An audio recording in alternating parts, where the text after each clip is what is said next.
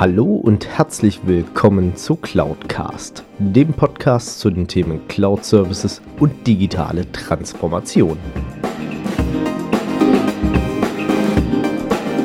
Mein Name ist Alexander Derksen und ich freue mich, dass auch du dich für das Thema Cloud und Digitalisierung interessierst und dass du heute zuhörst.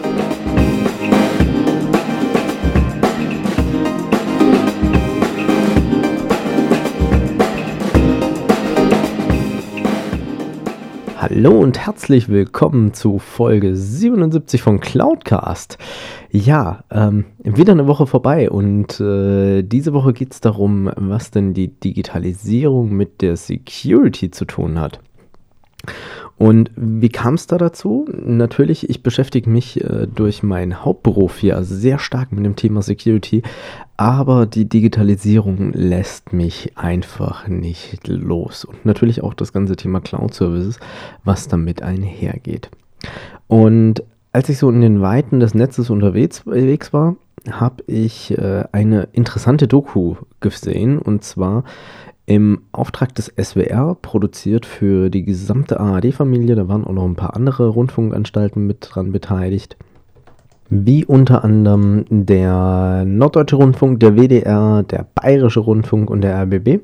Und diese Doku lief vor kurzem nochmal auf ARD Alpha und ist dort auch noch in der Mediathek zum Abrufen verfügbar. Die Doku selbst stammt zwar aus dem Jahr 2017, zeigt aber trotzdem, glaube ich, finde ich, recht anschaulich immer noch ähm, den aktuellen Stand der Lage, beziehungsweise wie sind wir da unterwegs. Denn viele haben einfach begriffen, Digitalisierung ist ein Thema und da muss irgendwie was getan werden.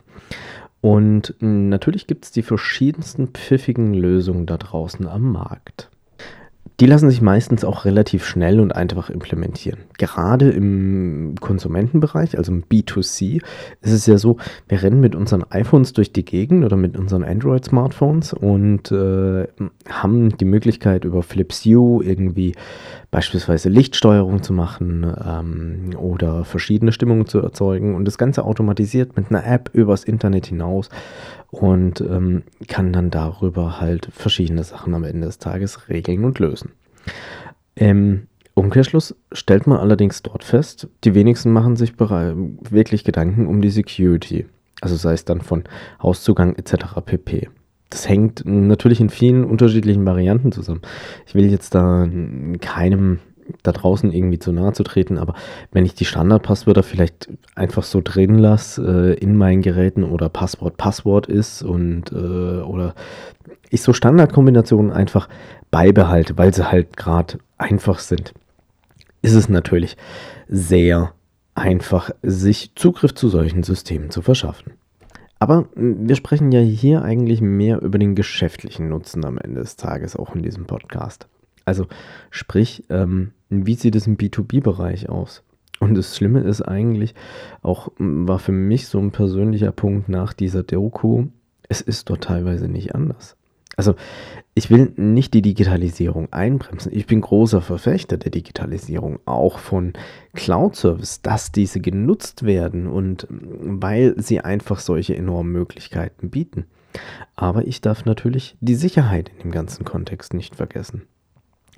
Und wenn ich dann halt wie in dieser Dokumentation sehe, dass irgendwie eine, ein Blockheizkraftwerk mit einem relativ einfachen Telekom Speedport irgendwie ins Internet verbunden ist und da eigentlich keinerlei Security-Mechanismen da dahinter hängen, dann mache ich mich per mir persönlich schon Gedanken darüber, sind wir da überhaupt richtig unterwegs und richtig aufgestellt in diesem B2B-Bereich?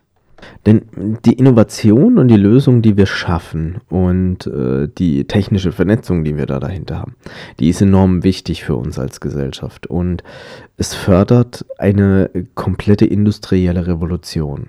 Wir sprechen ja auch von Industrie 4.0 am Ende des Tages, beziehungsweise von der digitalen Transformation. Und wenn wir uns das mal so anschauen, also sprich die Geschichte der Industrialisierung, wir sind irgendwann vom Ackerbau zur Industrie rübergegangen und ähm, haben angefangen mit Maschinenunterstützung äh, Produkte zu entwickeln oder Lösungen zu entwickeln. Und ähm, das Ganze ging ja dann darüber hinaus, über die Standardisierung und Automatisierung.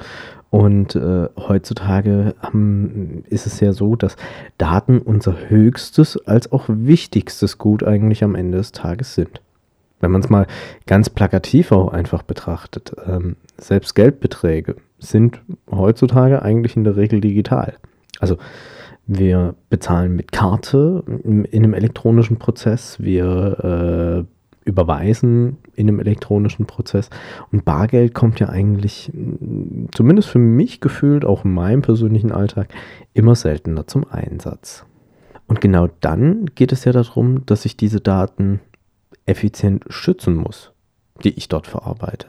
Und da geht es jetzt nicht nur rein um das Thema personenbezogene Daten, also sprich das, was die DSGVO da dahinter regelt, sondern es geht am Ende des Tages auch um glaube ich, Daten, die von Systemen erzeugt werden. Wo jetzt keine Person da dahinter steckt, sondern wo ich einfach dafür Sorge tragen muss, dass dieses System entsprechend geschützt ist. Und da muss ich mich natürlich dann auch darum kümmern, ähm, wie kann ich das idealerweise machen?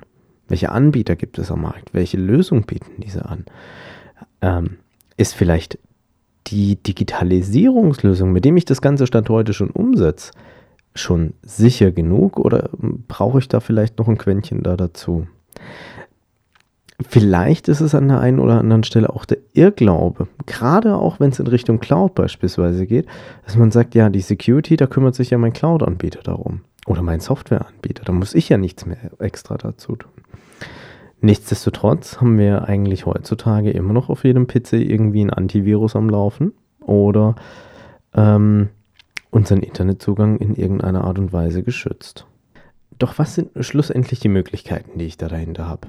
Also ich glaube, sich jetzt wieder einzusperren und zu sagen, ich habe meinen Internetanschluss beziehungsweise äh, nutze überhaupt kein Internet mehr, das wird uns, glaube ich, relativ schwer fallen auch nichtsdestotrotz, wenn wir wirklich weiterhin diesen wirtschaftlichen Erfolg, der ja bei vielen einfach da dahinter auch hängt, weiterhin haben möchten, dann brauche ich diese Vernetzung, dann brauche ich auch diese Daten daraus, aus den jeweiligen Systemen, aus den Anwendungen, um diese zu optimieren. Sei es in Richtung Predictive Maintenance oder sei es in Richtung Marketing und Vertriebsplanung oder um neue Kunden zu gewinnen oder neue Branchen und Märkte zu erschließen, die ich Stand heute vielleicht noch gar nicht kenne. Und auch gerade unter dem Gesichtspunkt einer globalis mehr, mehr globalisierten Welt kann ich mich dem Ganzen eigentlich auch nicht wirklich da dahinter verschließen. Denn das Internet kennt als einzige Technologie nicht wirklich eine Grenze in dieser Welt. Natürlich ist es dann auch im Umkehrschluss falsch, hinzugehen und zu sagen, ich kapsel mich ab oder ich denke nur noch in Panik und ich fange gar nicht erst an zu digitalisieren. Ähm, das ist zumindest meine persönliche Meinung da dazu. Denn wenn ich jetzt hingehe und sage deswegen, okay, jetzt ziehen wir erstmal die Handbremse an und digitalisieren uns sehr, sehr langsam, mit Bedacht, glaube ich, bleibt so manche Innovation auf der Strecke. Und es passiert das, was viele eigentlich befürchten, sie werden rechts überholt von einem kleinen Startup, das mit einer disruptiven Idee um die Ecke kommt. Oder es ist der Fall, dass der Marktbegleiter oder Wettbewerber, der größte Konkurrent, auf einmal selbst eine Lösung hat, die das Ganze einfach optimiert am Ende des Tages. Und das ist es ja schlussendlich auch. Also wir machen uns teilweise sowohl im B2B oder im B2C-Bereich, also bin ich im geschäftlichen Umfeld unterwegs oder bin ich im privaten Umfeld unterwegs, so viele Gedanken in der jeweils einen Situation um das Thema Sicherheit und gehen in der anderen Situation völlig flapsig damit um. Beispielsweise habe ich viele Menschen in der IT kennengelernt, die machen sich im beruflichen Kontext enorm viele Gedanken um das Thema Security. Oder auch als die Anfänge der Cloud da waren. Nein, ich gebe keine Daten hinaus und äh, das werde ich nie zulassen. Oder ich werde Digitalisierung, das werde ich bei mir gar nicht erst anfangen. Bei uns läuft eigentlich alles soweit ganz gut, wie es Stand heute ist. Und im Umkehrschluss nutzen sie Facebook, Dropbox und dergleichen im privaten Umfeld, feiern die Lösung oder posten auf Facebook in einem völlig öffentlichen Profil eigentlich jedes Wochenende, wo sie sind, wo sie waren, und wo sie nächste Woche unterwegs sein werden. Inklusive Bilder vom Essen und dergleichen. Also da wird dann sich wieder kein Gedanken darum gemacht, wie schütze ich mich. Oder es werden zu Hause Standardpasswörter wie Admin Admin oder Admin Passwort oder dergleichen verwendet. Was dann eine gewisse, ja, ich sag mal, ähm, kontroversen Zwiespalt mit sich bringt. Und deswegen finde ich es eigentlich auch ganz wichtig, gerade sich auch, wenn man über das Thema Digitalisierung oder auch über das Thema Industrie 4.0 nachdenkt oder, oder Industrial Internet of Things, dass ich da auch mir Gedanken um die Sicherheit mache.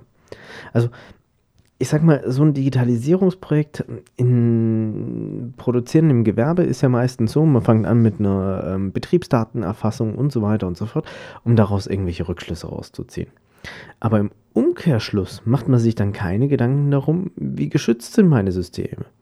Sicherlich jeder wird sich noch an das Jahr 2014 erinnern, wo Windows XP der Support abgekündigt wurde und wie viele sind panisch da draußen rumgelaufen, haben sich Gedanken darüber gemacht, Mist, meine Maschine läuft noch auf NT 4.0 oder auf Windows XP oder 2000 oder noch prähistorischeren Betriebssystemen oder proprietäre vielleicht sogar, wo man gar nicht weiß, wie geschützt sind die und auf welchem Schutzlevel muss sich diese am Ende des Tages halten. Doch die Zeiten sind ja eigentlich, so wie ich es mitbekommen habe, bei den meisten schon vorbei. Es sind aktuelle Systeme, die dort zum Einsatz kommen, die man zumindest mit einem gewissen Virenschutz versehen kann in der Regel. Aber auch da entwickelt sich die Zeit weiter. Und deswegen muss ich mir dann natürlich auch Gedanken unabhängig davon machen. Nicht irgendwie mich darauf verlassen, dass mein Maschinenbauer oder mir da irgendwie schon eine Lösung hinbasteln wird. Nein, es geht darum, dass ich für mich eine Lösung finde, wie ich sowas absichern kann. Damit nicht irgendwie eine Attacke bei mir den Maschinenfuhrpark leer, äh, lahmlegt. Wie es letztes Jahr ja auch erst wieder der Fall war in diversen Pressemeldungen, die man mitbekommen hat, unter anderem bei einer Kraus-Maffei beispielsweise. Sondern ich brauche hier Sicherheitslösungen, die unabhängig sind. Unabhängig von der Maschine, unabhängig von dem Rest. Natürlich ähm, schaffe ich mir damit einen zusätzlichen Overhead vielleicht an der einen oder anderen Stelle. Aber wenn ich dort anfange, mich darum auch nochmal ordentlich zu kümmern, dann bin ich natürlich vor entsprechenden Attacken, beziehungsweise auch vor entsprechendem Schadcode schon mal deutlich besser geschützt, als ich es in der Vergangenheit vielleicht war.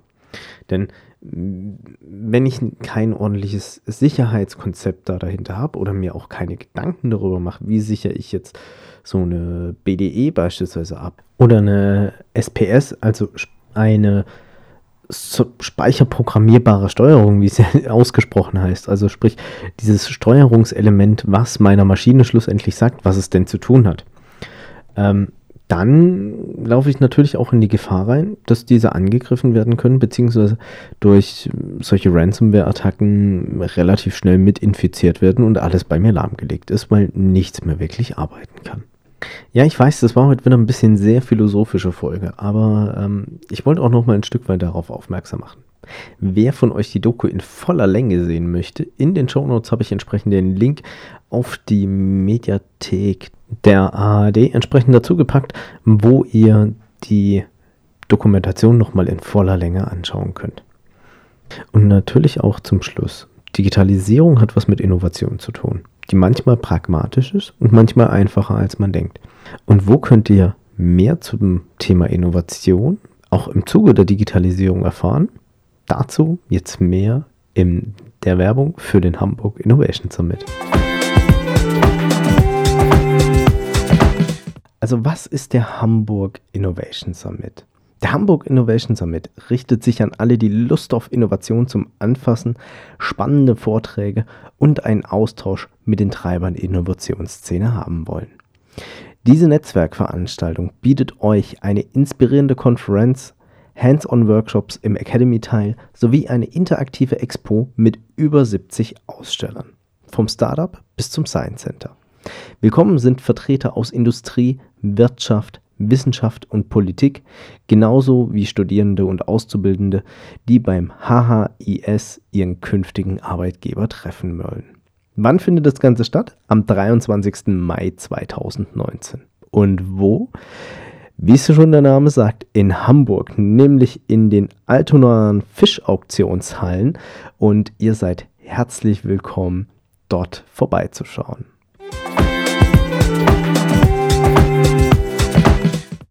Und damit sind wir schon wieder am Ende dieser heutigen Folge. Ich hoffe, sie hat euch sehr gefallen. Hinterlasst mir gerne einen Kommentar bzw. eine Rezension. Ihr findet alle Links und Informationen wie immer gewohnt in den Shownotes. Ich freue mich auf nächste Woche. Danke euch recht herzlich. Verabschiede mich in die nächste Woche. Viel Erfolg bei eurer digitalen Transformation bzw. bei eurer Einführung von Cloud Services. Denkt dabei an die Security. Macht's gut. Euer Alex Daxon. Wenn euch diese Folge gefallen hat, dann hinterlasst mir doch gerne eine Bewertung bzw. eine Rezension auf iTunes. Damit schafft ihr es, dass dieser Podcast noch mehr Leute erreicht und natürlich auch mehr in die Sichtbarkeit kommt. Ansonsten natürlich auch gerne teilen, liken und weiterempfehlen, je nachdem auf welcher Plattform ihr unterwegs seid. Oder ihr besucht einfach auch meine Webseite unter www.cloud-cast.de beides jeweils mit C geschrieben. Dort habt ihr dann auch die Möglichkeit, mit mir in Kontakt zu treten, gerne auch mit Themenvorschlägen oder Ideen zum Podcast. Und dann doch zum Schluss noch ein kleiner Hinweis in eigener Sache. Falls ihr noch eine passende Podcast-App sucht, es gibt seit kurzem Audio Now von TL Radio Deutschland. Die erste deutsche Podcast-App mit exklusiven Podcasts und Audioinhalten, die euch in einer klaren Struktur unterstützt, dass ihr genau den Content findet, der euch interessiert. Die Links dazu, wie ihr die App herunterladen könnt, findet ihr natürlich wie immer gewohnt unten in den Show Notes.